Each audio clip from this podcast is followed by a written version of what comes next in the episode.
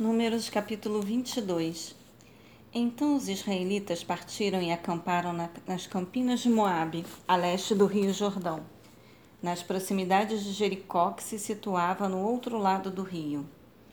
Balaque, filho de Zippor, viu tudo que Israel fizera contra os amorreus, e Moabe tomou-se de pânico diante desse povo, pois era muito numeroso.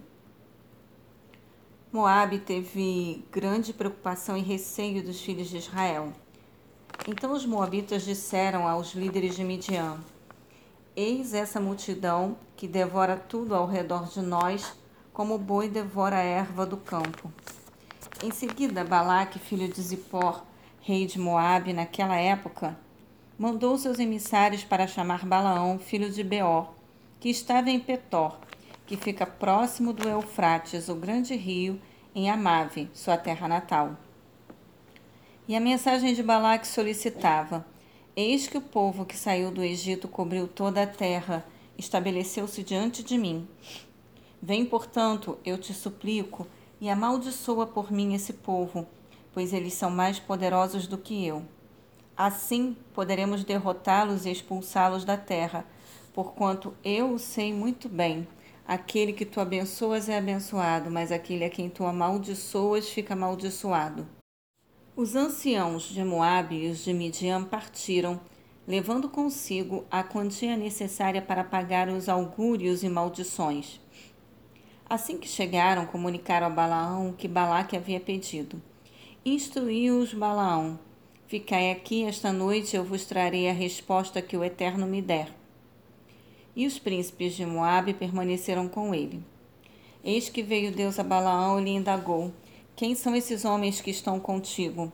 E Balaão respondeu a Deus: Balaque, filho de Zippor, rei de Moabe, enviou-me esta mensagem. Eis que o povo que saiu do Egito cobriu toda a terra, estabeleceu-se diante de mim. Vem, portanto, eu te suplico, e amaldiçoa por mim esse povo, assim poderei combatê-lo e expulsá-lo. Então Deus ordenou a Balaão: Não irás com eles, não poderás amaldiçoar esse povo, pois é povo abençoado. Ao raiar do dia, Balaão levantou-se e disse aos líderes de Balaque: Tornai a vossa terra, pois o Eterno recusa deixar-me ir convosco. Levantaram-se os príncipes de Moabe e voltaram para Balaque e lhe deram notícia. Balaão recusou-se a vir conosco. Balaque enviou de novo outros príncipes em maior número e mais importantes do que os primeiros. Foram ter com Balaão e lhe comunicaram. Assim falou Balaque, filho de Zippor: Eu te suplico, não recuses vir ter comigo, pois te concederei grandes honrarias e tudo o que me disseres eu farei. Portanto, vem depressa e amaldiçoa por mim este povo. Balaão deu aos emissários de Balaque a seguinte resposta: Ainda que Balaque me desse seu próprio palácio, repleto de prata e ouro, eu não poderia transgredir uma ordem expressa do Senhor meu Deus de forma alguma, quer em relação a uma situação menos grave ou mais grave. Agora, pois, descansai aqui esta noite, vós também, a fim de que eu possa tentar descobrir se o Senhor tem mais alguma orientação a dizer-me.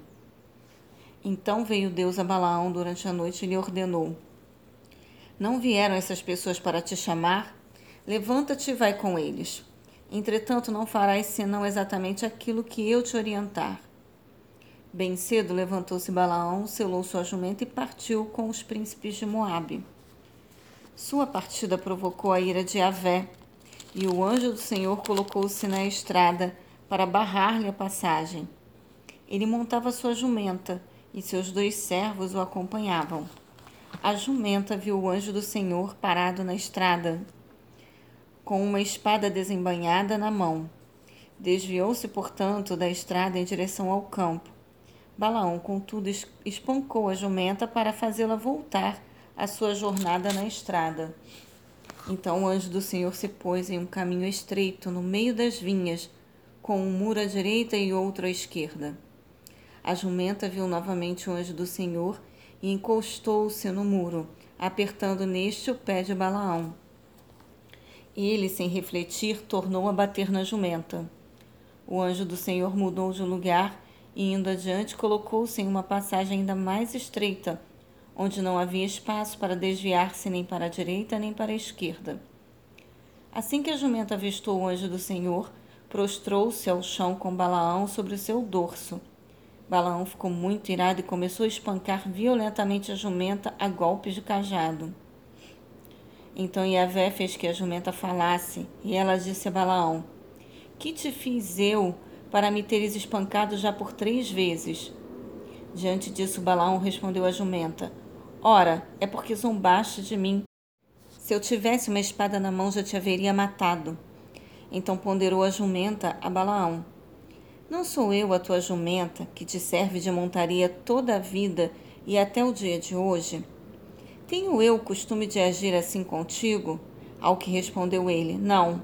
E nesse momento, Yahvé abriu os olhos de Balaão, e ele pôde contemplar o anjo do Senhor posicionado no caminho, empunhando sua espada. Então Balaão inclinou sua cabeça e prostrou-se com o rosto rente ao chão. E questionou o anjo do Senhor: espancaste assim tua jumenta já por três vezes? Sou eu que vim barrar-te a passagem, pois com minha presença não podes prosseguir tua jornada. A jumenta avistou-me e, por causa da minha presença, procurou mudar sua trajetória por três vezes. De fato, foi bom para ti que ela se desviasse, pois senão eu mesmo já o teria matado. A ela, todavia, eu teria poupado a vida. Balaão desagravou-se diante do anjo do Senhor. Pequei. Não percebi que tu estavas posicionado no caminho para me impedires de, de prosseguir minha jornada. Agora, se o que eu estou empreendendo não te agrada, voltarei para meu lugar. Então o anjo do Senhor instruiu Balaão: Vai com esses homens, somente não digas absolutamente nada além daquilo que eu te mandar dizer Balaão seguiu com os príncipes emissários de Balaque. Assim que Balaque soube que Balaão estava chegando, foi a seu encontro em Ar, cidade nos limites do rio Amon, na fronteira de Moabe. E Balaque o questionou: Porventura não enviei mensageiros para chamar-te? Por qual motivo não vieste a mim da primeira vez? Na verdade, não estou eu em plena condição de recompensar-te regiamente? Balaão explicou-se a Balaque: Eis-me aqui junto de ti.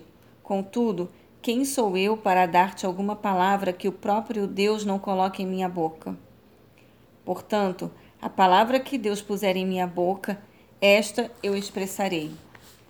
Balaão partiu com Balaque e chegaram a Kiriat Hutsot, a cidade de Rosote, onde Balaque ofereceu em sacrifício touros e ovelhas e deu uma parte da carne a Balaão e aos príncipes que estavam com ele. Na manhã seguinte, Balaque levou Balaão até o alto de Bamote Baal, de onde podiam avistar uma parte do povo de Israel.